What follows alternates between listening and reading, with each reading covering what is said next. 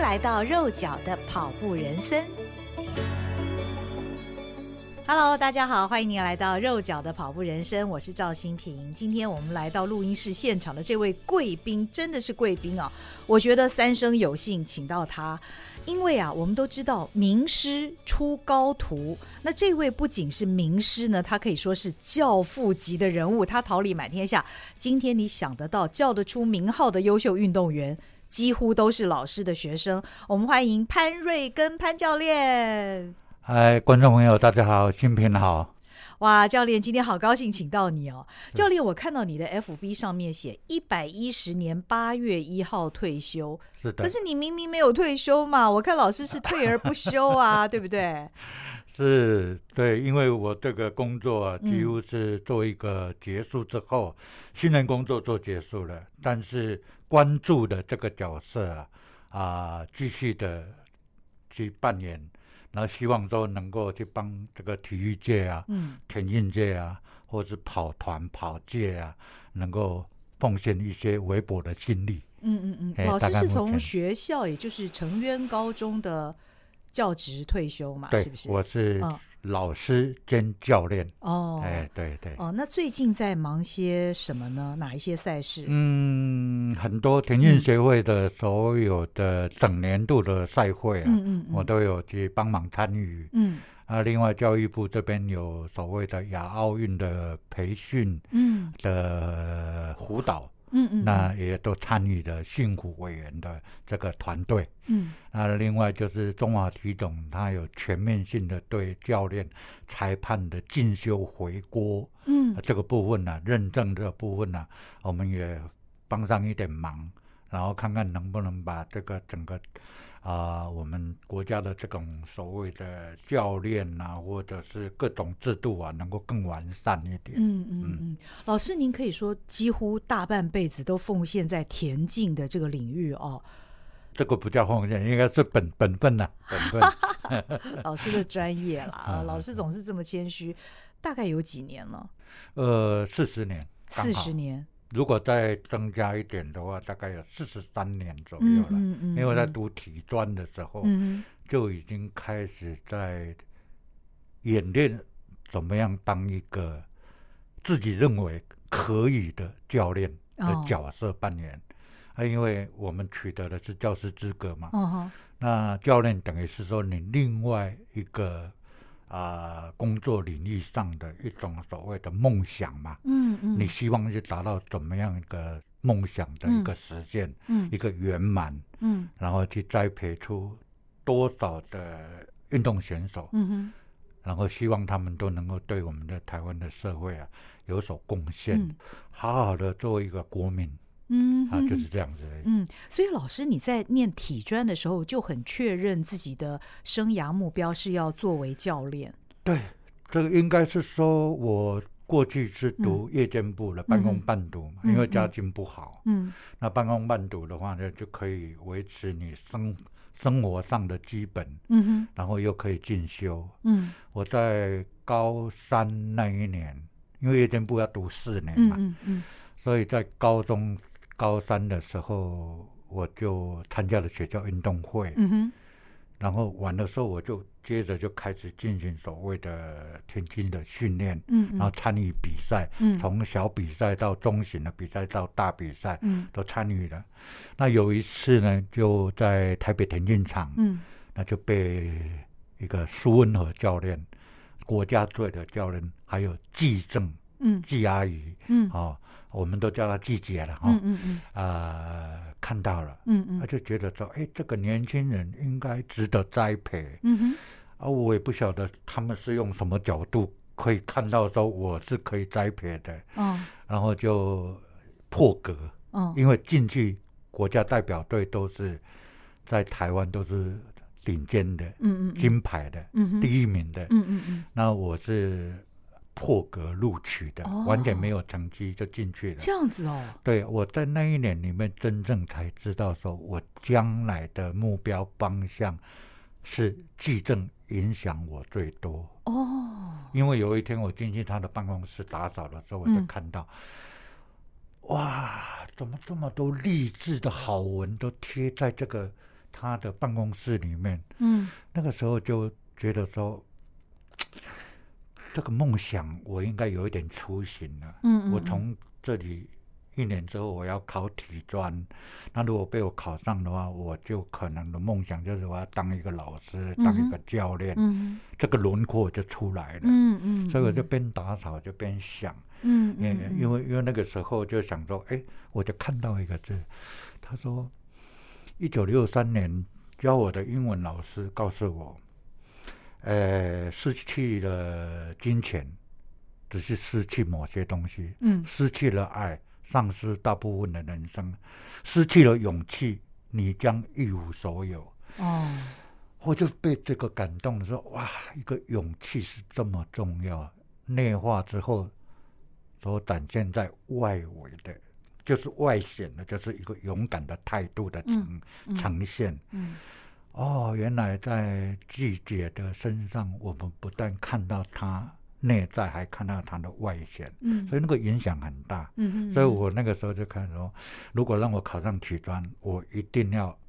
当一个老师。嗯嗯，然后也要当一个教练，大概这个轮廓是从那边就开始有一个建构的雏形出来了。哦，希望能够成为像是季姐这样的人，哎，也是对这个、嗯这个这个很遥远，嗯不过我们努力的要去追赶它，到现在还追不到，因为记者已经八十岁了，哦今年好好八十岁了，对，哦，嗯，所以教练，当时其实你的思考已经超越了一般运动员的思维了，对不对？因为以您那个时候的年纪十多岁，那如果呃是运动员哦、又在这个国家代表队里面的话，应该一心一意都是专注在竞技成绩上，对，比较少思考到长远的一个人生方向。对所以你当年其实那么年轻，你就展现了跟一般人不太一样的思维哦。我进去的时候嗯几乎没有成绩，也会嗯对自己感觉比较自卑一点。嗯嗯嗯啊，比较没有自信。但是我一直觉得说哈，除了运动训练、田径训练以外，嗯应该还有很多可以把我们的心理能量增强的东西。嗯所以我就想说，哎，他们白天这些国手们都去大学上课了，嗯嗯嗯，那这个整个训练中心就没有，就剩下我，因为我是夜间部的，我晚上哦才会上课，哦哦，所以我哦白天几乎待在那边嘛。哦哦哦，那我就开始就做做，哎，我倒不如这段时间，我可以去做一些啊，比如说打扫的工作啊，整理的工哦，作是啊，你自己去愿哎意对去这打扫的，自愿性的，哦并没有并并没有说排，因为 OK，训练中心本来就是有排嘛，嗯嗯嗯啊，因为他们都赶着上课去了，嗯那我在想说，就用这点自我磨练一下。嗯，好、应该说是，如果一个人要谦卑的话，他要从最卑微的事情开始做。嗯但是这个我不把它当成是卑微，我嗯当时说是很崇高的嗯嗯那一种心理的修养，嗯嗯嗯所以我就几乎一年的时间里面，我几乎是把那个训练中心那个区域啊，每天固定的就把它打扫的非常非常的干净，哦所以我才有机会进到季姐的办公室哦哦哦去打扫。啊哈才会看到哇，井然有序的一嗯个、一个一个办公室，然后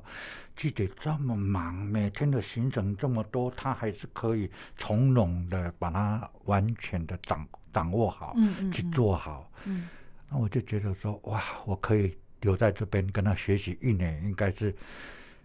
可以学到很多东西，嗯嗯所以嗯我我几乎是一整年都是这样子在做一种所谓自愿性的一个服务。当然，我自己也也练到我的成绩可以考上体专，嗯所以我台北体专跟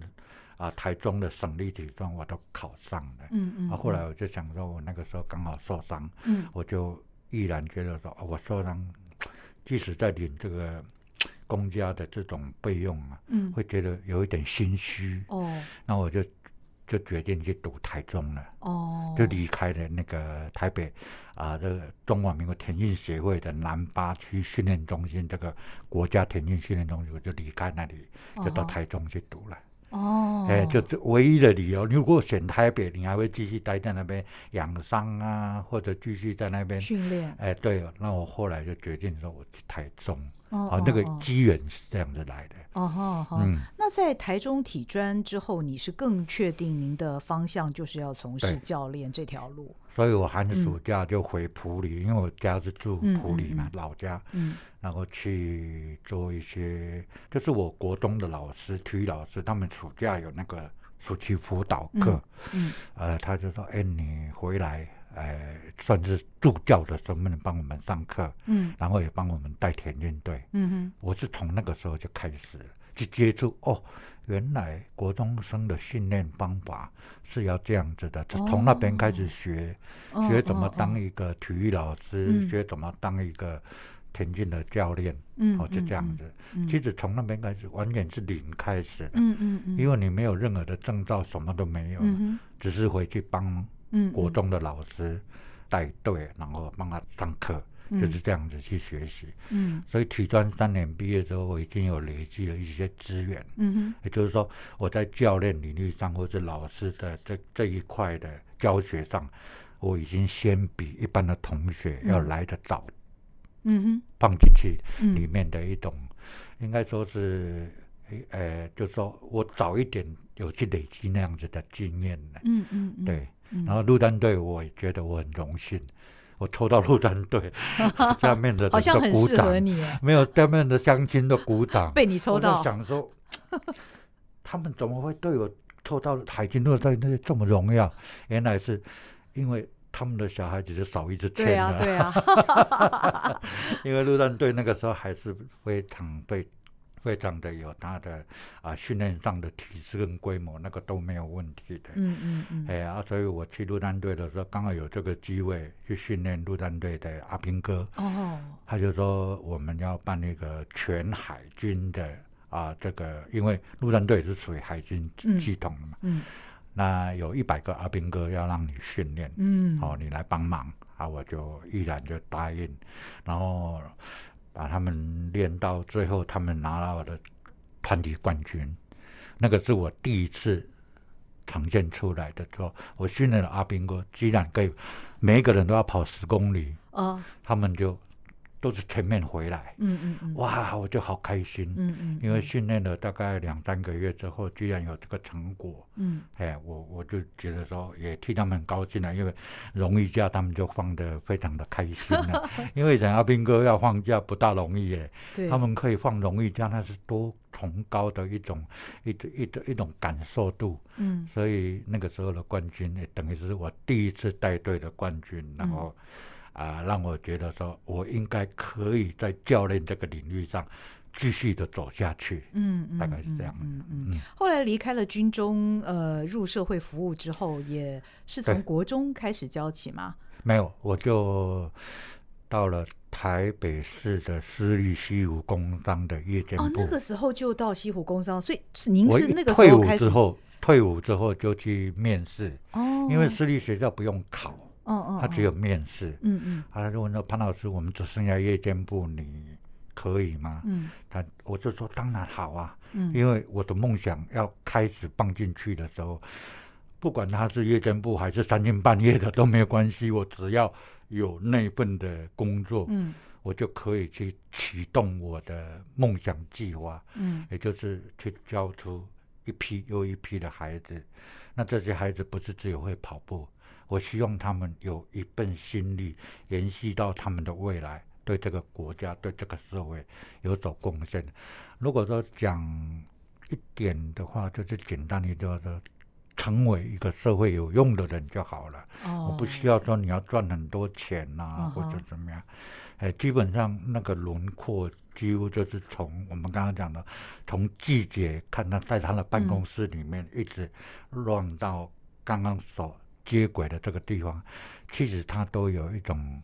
延续性，嗯嗯嗯都是在你的梦想计划当中有延续性，嗯哼所以就觉得说，哎，在这个地方开始组队，然后慢慢的让一个成长，就是这样子来的。之前西湖工商也没有田径队，是老师进去才建立了这对个田径队嘛。他们所以是林奕杰就是当时您的学生喽。应该说是这样子，我在我在西武工商是九年嘛，嗯嗯在第八年的时候我就考上了这个国中，嗯，他准备要去当公立学校的体育老师了。哦，啊，刚好那一阵子也是我的徒弟第一批带的都已经当兵，准备要退伍了。哦，好啊因为私立学校哈、只要你面试过了，嗯应该就可以很顺利的可以进来当老师。嗯哼，当嗯教练，这个没有问题。所以我那个时候就想说，我就不再收学生了，嗯那以后就是你们来收。嗯哼，哦，那那个时候林玉姐不知道说我已经考上了国中，我要离开这个地方了，哦，哎，所以她就。她就拿着行李，都已经离家出走了，啊，就离行李就摆在我们那个寝寝室的宿舍宿舍的外面了。嗯那我就跟我们那些徒弟，他们准备来接棒的这些校友回来当老师的，我就跟他商量说，这样子好了啦，他你要不要说你们要表示意见？哦，因为我已经到这里，就等于是告一个段落。嗯那我到国中那边去，嗯这个地方就由你们来经营了。嗯所以他们是说老师就说了，哦嗯，就这样子。嗯那我就用我最后的一次的名义就把他收进来。嗯是这样子啊。其实最后我是到明武国中去报道了，这一年内为了要让这些教练们上手嗯啊、到位，那这个部分呢，我就有两边跑。嗯嗯，国中这边把我的教学工作做好，然后回回到西武工商这边来帮他们这些教练啊，能够上手一下，嗯好、把所有事情都做一个乱一乱一年。嗯所以那个时候林怡姐是高一，嗯所以那个时候等于是我的徒弟开始在带他，嗯那我等于是接触了他一年的时间。嗯嗯嗯对，高二、高三的话，几乎他就是跟他们的学长、老师啊，应该说是学长、老师，他们就做啊、训练上啊，啊成成绩也都很好。哦，小杰一直到现在都非常感念老师。那当年的小杰又瘦又小哦，那他他的呃那个时候家庭情况也不好哦，嗯所以他就提到老师经常接济他，他就提到老师规定要写周记，然后老师非常的严格，每天早上五点起床，然后五点半就要开始受训，就要训练。那训练回来八点多钟要打扫，一天打扫三次，绝对不能够有灰尘。 哦，这当时我访问小杰的时候，小杰跟我讲的，然后他说呢，但是他讲的一句话让我印象很深刻，我特别把它记下来。他说：“生活纪律影响你如何成为优秀运动员，对影响你的态度。”这个是潘老师影响他最大的一件事。嗯，对他所他所说的这个部分呢、大概就是我们一直做到很习惯的动作，嗯就不会说是那个是刻意的动作。嗯嗯嗯因为一个运动代表队，我是觉得他要有内涵，嗯要有质感，嗯而不是外显的那种刚烈刚强。嗯嗯他应该有内化的东西再嗯哼转移出来，嗯被看到了就是态度，嗯被看到了就是哎，这个小孩子很懂礼貌，嗯，这小孩子，呃，不管是一言一行、一举一动，都有他的一种规律性，我们叫做自律性。嗯，嗯哦吼，哦，这个应该就从他们进来的时候开始，慢慢的去啊，学长教学弟这样子，慢慢的、嗯啊去教导他们。大概就一走完一年之后，他们大概就上手了。嗯嗯哦，比如说东西要该怎么归定位，嗯，哦，也其实那个时候观念就已经给他们很强烈的告诉了，这个社会你待一辈子都一样，使用者付费，使用者维护，使用者规定位，嗯这三个东西是你必须要去遵守的自我规范。嗯嗯嗯啊，不能说你用的东西就让别人来替你收拾，嗯哼这是不嗯哼对的观念。嗯嗯嗯，所以就变成了平常就让他一种习惯的嗯建立。嗯那如果他到校外去比赛，他根本不用做任何东西，他只要把他学会的习惯带到校外去，他们就可以做得很好。所以他们的袋子啊，都会规律的放好，嗯因为规律的放好了，可以防范一个就是。呃，那个小偷啊，会来偷东西啊，包包整个背走啊，哎，这个都是有他的考量哦的。哦，哎，你平常在学校都养成了这个习惯了之后，你排好了，小偷会有戒心嘛，嗯给这个代表队是很严谨的，嗯所以我们我们还是不要下手，啊嗯哼可能会有那种思维了，后置作用。嗯那实际上，我我们是给他有一种生活上的习惯的建立，哼嗯那个建立之后呢，会延续到他的未来。嗯所以我常跟他们讲说，奖牌都是一时的，嗯你的品格、品性、品德是跟着你一辈子走的。嗯所以你你你今天讲一点，你得到很多奖金奖励，但是你的品德这一块如果说没有办法到位的话，实际上对你一辈子来讲都影响是蛮大的。嗯哼哦，所以我大概是用这个会跟他们讲了，说啊、像这个品牌的话，都是一辈子的东嗯西。哦，啊，你这个奖牌都是一时的，嗯就是这样子，他们都嗯哼听得懂了。嗯因为嗯我们大概就是用这种方式啊，去教导他们不要一直看重那个奖牌，输嗯输输赢赢的东西不要太在意。但是你应该讲说，很多的元素放进来之后，内化之后再转移出来的东西，是不是你可以在这一辈子当中，可以很能够很顺利的能够去操作、去运用，然后带给啊、整个你跟你有关系的人一种非常好的一种东西，或者是嗯怎么样？对。嗯，老师除了生活纪律之外，在训练方面也听说您是个魔鬼教练呢、 因为燕博说，光是老师的眼神就足以杀死我们 啊！老师，要不要谈谈看当时在训练方面你是怎么训练这些田径队的队员？嗯，训练的部分呢、因为嗯它是有安全上两个考虑的，哦所以我们的我们老师的眼睛不是只有盯着那个描述而已，哦其实上我们的眼睛一直在观察小孩子的脸色，哦哦，看有没有出现一些异常或变化。嗯嗯如果是异常变化的话呢，到底我们下意识要知道说这个小孩子应该是身体上有病了，或者是怎么样，或者是感冒了，或者是怎么样。嗯我们应该马上知道啊，他有他是不是偷懒、装死？嗯好、我我们其实我们当教练当那么久了，都是一目了然，嗯嗯看得清清楚楚。嗯哼因为我们眼睛每天都是盯着小孩子的嗯安全来看，嗯然后再来求说他能不能跑到那个趟数。哦。所以他们会觉得说，老师的眼神会杀，会有杀杀伤力哦。其实那个应该是说，我们很关注嗯这小孩子在训练上的安全，嗯嗯我们必须要留意。嗯万一他瞬间来一个啊、我们措手不及的嗯动作，那我们必须要有所谓的嗯 SOP 的流程去走。我们第一个要怎么办？第二个要怎么办？第嗯三个要怎么去做处理？嗯这个是我们在训练当中非常专注的东西。嗯我们也不允许我们在那个时间啊、分心去跟人家聊嗯天，然后去接电话这些。所以我们那个时间手机是再怎么想，我们都不会去接嗯的。那是一件严肃的事哦。对，训练因的为时你候，选手的生命安全嗯非常非常的重要。嗯嗯，对嗯对对，老师，您这么严谨哦，我相信你是严以律己，所以你也对学生在生活纪律在各方面都很严格。这跟你的一个从小的成长背景有没有关系呢？那一定绝对有嗯关系。比如说，我不喜欢听脏话哦，哦，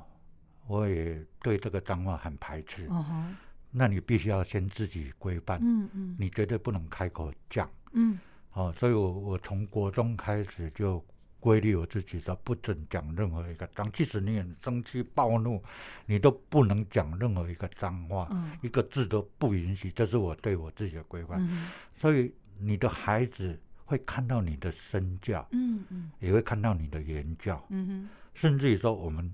在环境上给他做一些教育的时候，实际上他们就会收到所谓的身教、言教、敬教，他会看嘛。哼，因为我们在盯着小孩子的品格各方面、品德操性这方面的在督促的时候，其实他们是反射回来，再看看你这个教练是不是言而有信、哦，言行如一、嗯表里如一的这一种特质，嗯嗯这嗯这样子的一个师长，嗯因为这样子才能够放到他们的心理的那个层面里嗯面，嗯然后去酝酿出所谓的心理能量。嗯那这个心理能量如果跟他的外显的这种身体的能量嗯结合在一起的时候，他会有一种超人的表现。嗯所以他不会放弃，嗯他再怎么样，他都会坚持到底。嗯就像刚刚陈彦彦博，他可以去拿到世界的，二零一六年拿到世界的极地超级马对拉松的冠军，对，或者是说他后来又去跑了一趟七百公里的这个加拿大加拿大育嗯育空，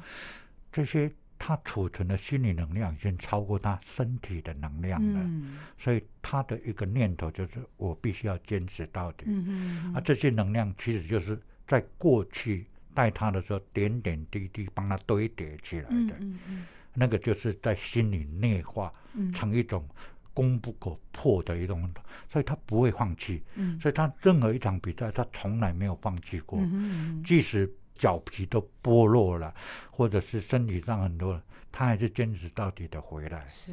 哎，嗯所以这个就是一种内化之后所呈现出来的外显，所以心理能量跟身体的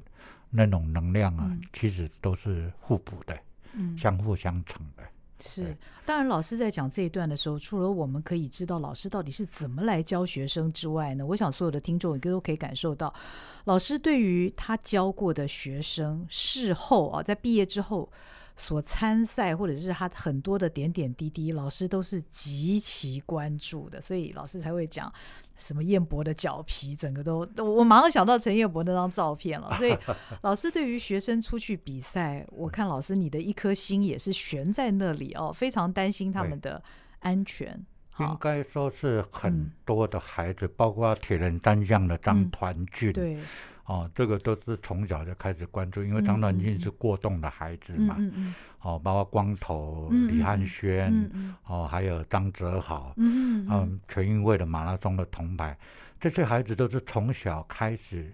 从最弱的地方开始慢慢带，哦，带到变强，然后到能够坚持一个哦运动，最后他们投入的是在影响这整个社会层面的嗯嗯嗯啊，比如说带团，嗯或者是把他们所学到的再奉献出来，嗯哼，这是老师教学四十多年来最大的成就感吗？应该是吧？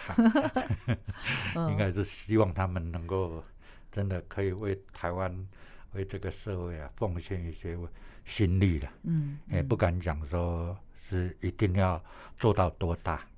但是你那个心态一定要时时刻刻的都拥有那一种要为别人服务、要为别人做一点事情的这种念头，都要嗯哼记住。嗯，在呃我们录音之前呢，我访问了彦博啊，哦那我们来听一段彦博对老师讲的话。我记得之前潘老师装支架的时候，我就去医院，就是去照顾老师五天。那我那时候帮老师背包包，我想说，哦，包包而已，结果每次一拿老师包包，老师要去住院哦，结果那个一背老师包包，我靠，好重！我说，哇，老师里面到底装什么？后来之后，老师叫我帮他拿东西，我把老师拉链一拉开，才发现里面都是选手的日记，或者是呃体育署的一些指导的一些呃评鉴，然后老师还要回复很多的一些东西，所以基本上老师连心肌呃那个要装心导管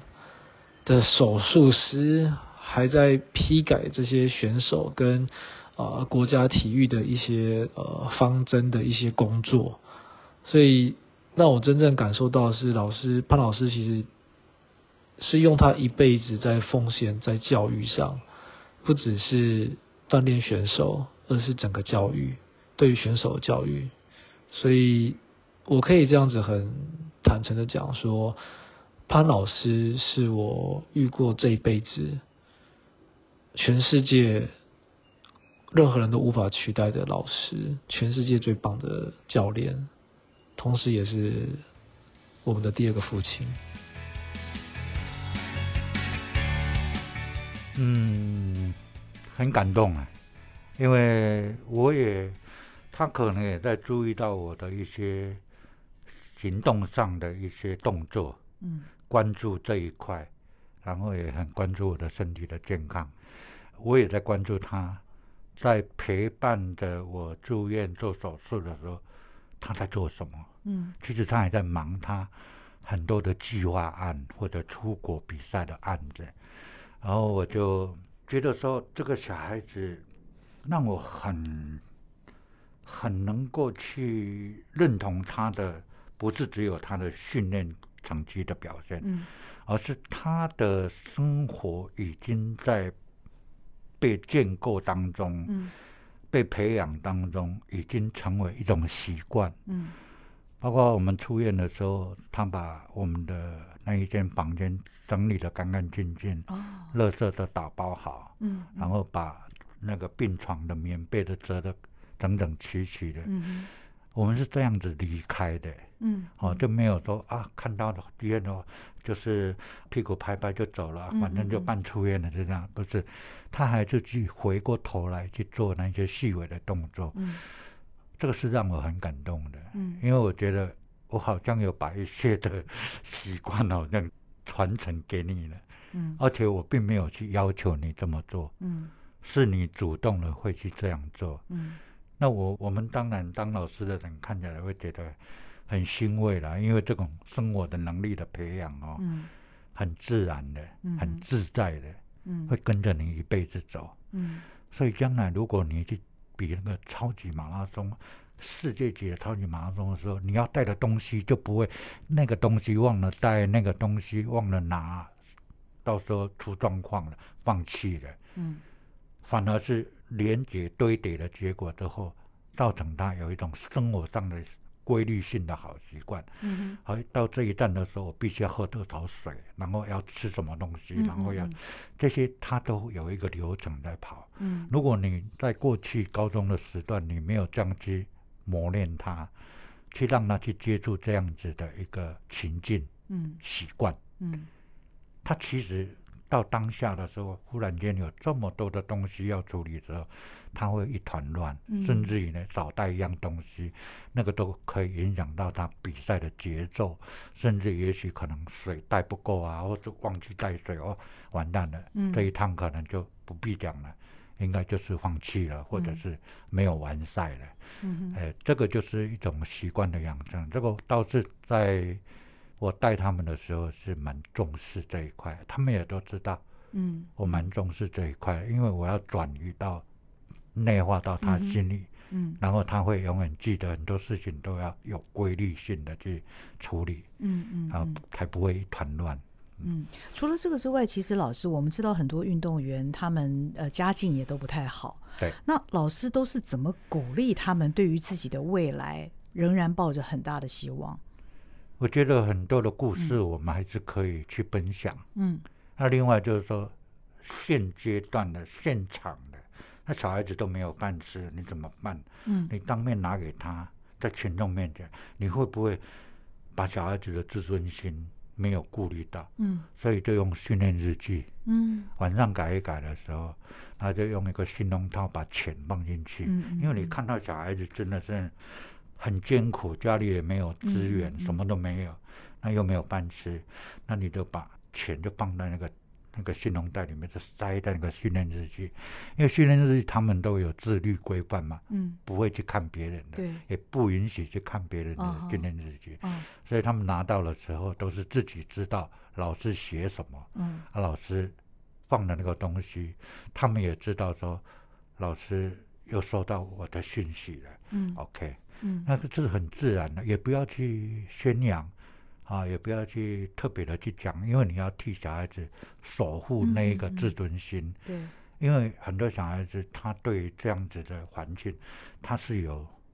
自己一种防卫性、嗯嗯嗯保护性，嗯所以我们要替小孩子先隐瞒起来。嗯哎啊，那个过去就过去了，嗯也你不当一个老师，你也不要去记了这嗯种东西太多。你要嗯记得就这个小孩子在你手上有没有很认真的、很用心的去把他教导出来、嗯带出来，嗯能够让他有个装备，可以在未来的社会上、他的生活上获得一些他比较不会造成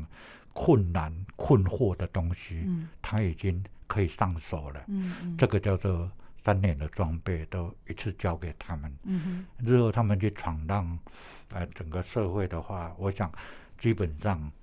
他们应该都有具备这样子的功能啊了。嗯嗯嗯，对。那老师因为一直也都退而不休，所以也看到很多现在的更年轻的这一代哦。对。您觉得现在的这个环境，因为跟当年又不太一样，嗯现在其实连一般的素人对于长跑啊对等等都已经非常感兴趣了，大家对于田径赛的关注也比以前要稍微高了一些哦。那您看现在年轻的运动员跟当时的运动员有哪些不同吗？现在的嗯运动选手的资源会比过去的来的比较优渥一点，嗯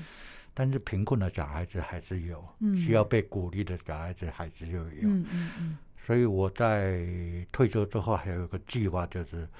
啊、行脚基层，嗯嗯，好、就是靠两条腿去全台湾。我这一估是一百站呐、哦哎，现在才跑到第七站而已，哦，所以就是到比较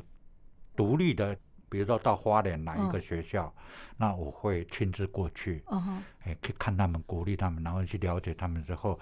看看有什么需要被帮忙的，我去做做个笔记，做个记录下来。哦哎，这个是我目前不会去间断去做的。哦啊哦哦，一百站要到底要走几年，嗯我没有时间表。啊哈，哎，就是说我的时间 OK 了，我今天就啊、我明天就到哪个学校去。嗯哎，然后或下个礼拜我到哪里去，嗯那个都是跟我的时间搭配的。哦哦，那最主要就是说，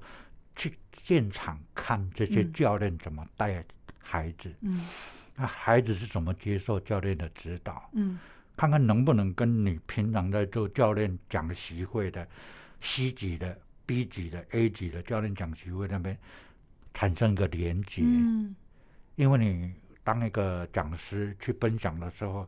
你要讲实物的东西，嗯嗯你嗯不能讲太虚幻的嗯东嗯西，嗯或者是那一种模棱两可的，好、所以我们就讲实物的东西。当你有去看、有去寻找这些基层之后，你看到的面相就广了。嗯这广的面相里面，就分享到这个教练讲习会，他们会互相的学习，互相的产生连结作用，他们就知道哦，原来他们这个学校这么有规模，然后成绩又这么好，纪律又这么好的学校代表队是这样子所教导出来的，所以很多教练他们会，你不要特别去讲说这个学校非常差，这个怎么样的，因为你批判性的这种差的话，其实不会带来帮助。嗯嗯你应该把他的优点哦，特别把它凸显出来。嗯，啊，你建议他说这个地方再修饰一下，就上来了。嗯用这样子的口气啊，嗯，去做教练讲席位的分享的话，比较可以获得教练们的认同嗯跟嗯接受。嗯嘿，直接用用直接用 这样子，我觉得是比较比较、呃、对他们来讲会比较有那种啊、没有提振的效果了。嗯嗯来嗯，教讲练，你的一百站计划，你有跟任何其他的单位合作吗？完全没有，那那你的资源从哪里全来？部都是我自己，啊因为这是我自己发愿的。哦就好像我退休之后，每天要走一万两千步，哦我走完三百六十五天了。去年哦哦三百六十五天，全年无休。哦然后我也整个身体都啊、瘦下来，嗯然后腿也变得比较有力，然后很多的身体的一些小毛病就忽然消失了，嗯可能就是过去你当教练的时候没有去照顾到了、疏忽到了，嗯因为你的时间都给了选手嘛，嗯哦，所以没有照顾到了。哎，忽然间这一年之后呢，身体健康了很多。哦然后小毛病都去除掉了，嗯一嗯些有的没有的毛病都没有了。嗯就感觉说这一年走路带给我这么好，那我就接轨我这个一百一百站的这种所谓的行脚基层，嗯一起来接轨，嗯然后希望说完全是没有任何的编列经费是什么都没有了，嗯完全是自愿性的、嗯自主的，嗯，然后去关注一下这些基层，这一百站你都找好了吗？没有哦都是随机的。哦，比如说我这一次要去屏东，嗯那我想要去哪个学校？嗯嗯嗯嘿，然后我到底可以去几个地方？嗯我就事先跟我的行程会有搭配的嗯嗯嗯啊，比如说我有教育部有开会的行程，这些都要算进来，嗯哎，我才能够拨时间这样。哎嗯嗯嗯。那谈谈您对于台湾田径未来的展望吧。我觉得进步很多，嗯尤其是我们在国外比赛的时候，因为我们是代表的是中华台北嗯这样子的一个名称、啊，大家都知道中华台北就是台湾嗯哦，是台湾来的孩子。那我们出去外面比赛呢，我们不能够太随意的把我们这块招牌给糊弄掉，或者嗯是嗯嗯很随便的。嗯所以我们在生活上的距离要求都做到非常非常的严谨，嗯包括我们要离开大会所提供的啊，比如说去土耳其、去日本、去韩国，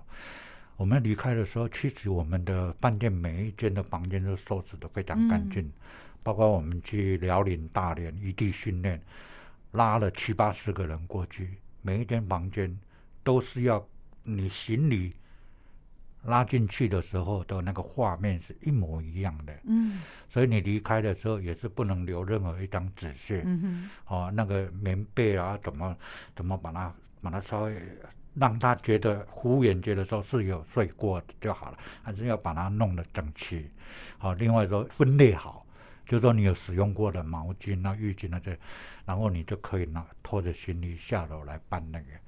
哎，因为他们会拍照嘛，嗯啊，你整理好了拍照的时候，那个执行的教练他就会看到，嗯哦，你的 OK 没问题，你可以下来了，是这样子我们才离开那个饭店的。所以饭店的经理对于台湾的运动代表队啊，像田径的话，他们其实印象非常深刻。啊哈他们说饭店已经大了这么多年，很少有运动团体哦，像你们这样子那么重视那个素养，嗯就是我们说的现在就是一零八课纲那个素养。嗯嗯嗯他们就觉得说，真的是不可思议，怎么会教孩子教的这么的好？我说他们都是来自不同的地方，嗯哦，来自南投县啊，或者高雄市啊，所有的选手又整合在一起，然后由教练团带出去，嗯哦，不管是比赛、异地训练，就是一定要不要在国外丢进台湾人的这种脸。哦，因为因为我们还是有我们的那种所谓的一种基本的素养在嘛，嗯所以小孩子都能够学。哎其实我们最重要的是怎么样？因为这些小孩子将来不当选手的时候，他会当教练，嗯他有版本可以学。嗯过去的教练教给他们什么好的东西，嗯他会传承下去。嗯所以我们已经把好的东西在传承了，所以他们在国外去，他们就不会丢人现眼，做一些有的没有不该嗯做的事，然后让我们全民都要赔进去，一起都要。这这个倒是我们蛮注意的生活的一个注意跟态度。中华民国田径协会在这一块，从最基层开始就做得非常的完善。嗯我们的王秘书长也是一直都很重视这个生活距离的一个团队的表嗯现，尤其是田径，它的运动所有运动之母，所以更应该要当一个表率嗯来把这个事情做好。嗯哎，其实都是教育啦，嗯哎，就这样。所以今天听潘老师分享，潘老师对于生活纪律的要求，这真的是一以贯之。那从呃年轻的时候的实地在学校教学开始，一直到现在，又主动到一百个学校要去行脚，我们真的非常祝福教练，他接下来所做的事情都非常的顺利，谢也谢希望教练的身体一直都保持健 康。 对我我嗯也有、我也有目标，就讲到再走个两年之后，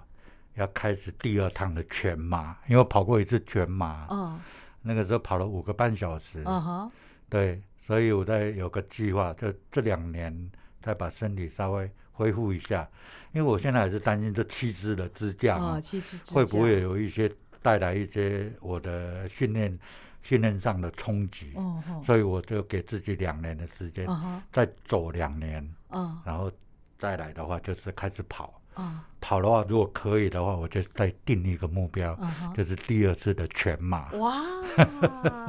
就是给自己一些身体上的承诺跟目标了。嗯嗯嗯哎呀，你必须要去做好你更更好的身教，来影响到这些孩子。嗯这样我可以想象，当老师要跑第二马的时候，你旁边会有多少的人陪跑？他啊们都很快就回来那一种的，但是我也担心说他们是不是带的太快， 我啊的心脏负不荷会，不 了会。，不会，不会。我相信他们一定会在老师的后 方啊，非常谨慎的在老师的后方护驾啦，护驾的所概以念。我一直想嗯说，那个画面应该有陈彦博，还有张传 俊，还有张泽好，啊还有光头，哎这哦，四个来护驾的话，应该可以跑出不错的成 绩。好，我们对等待那一天的来临。嗯是是，今谢谢天非常谢谢老师来到肉脚的跑步人生，谢谢您的收听，我们祝福老师一切健康圆满顺利。拜拜。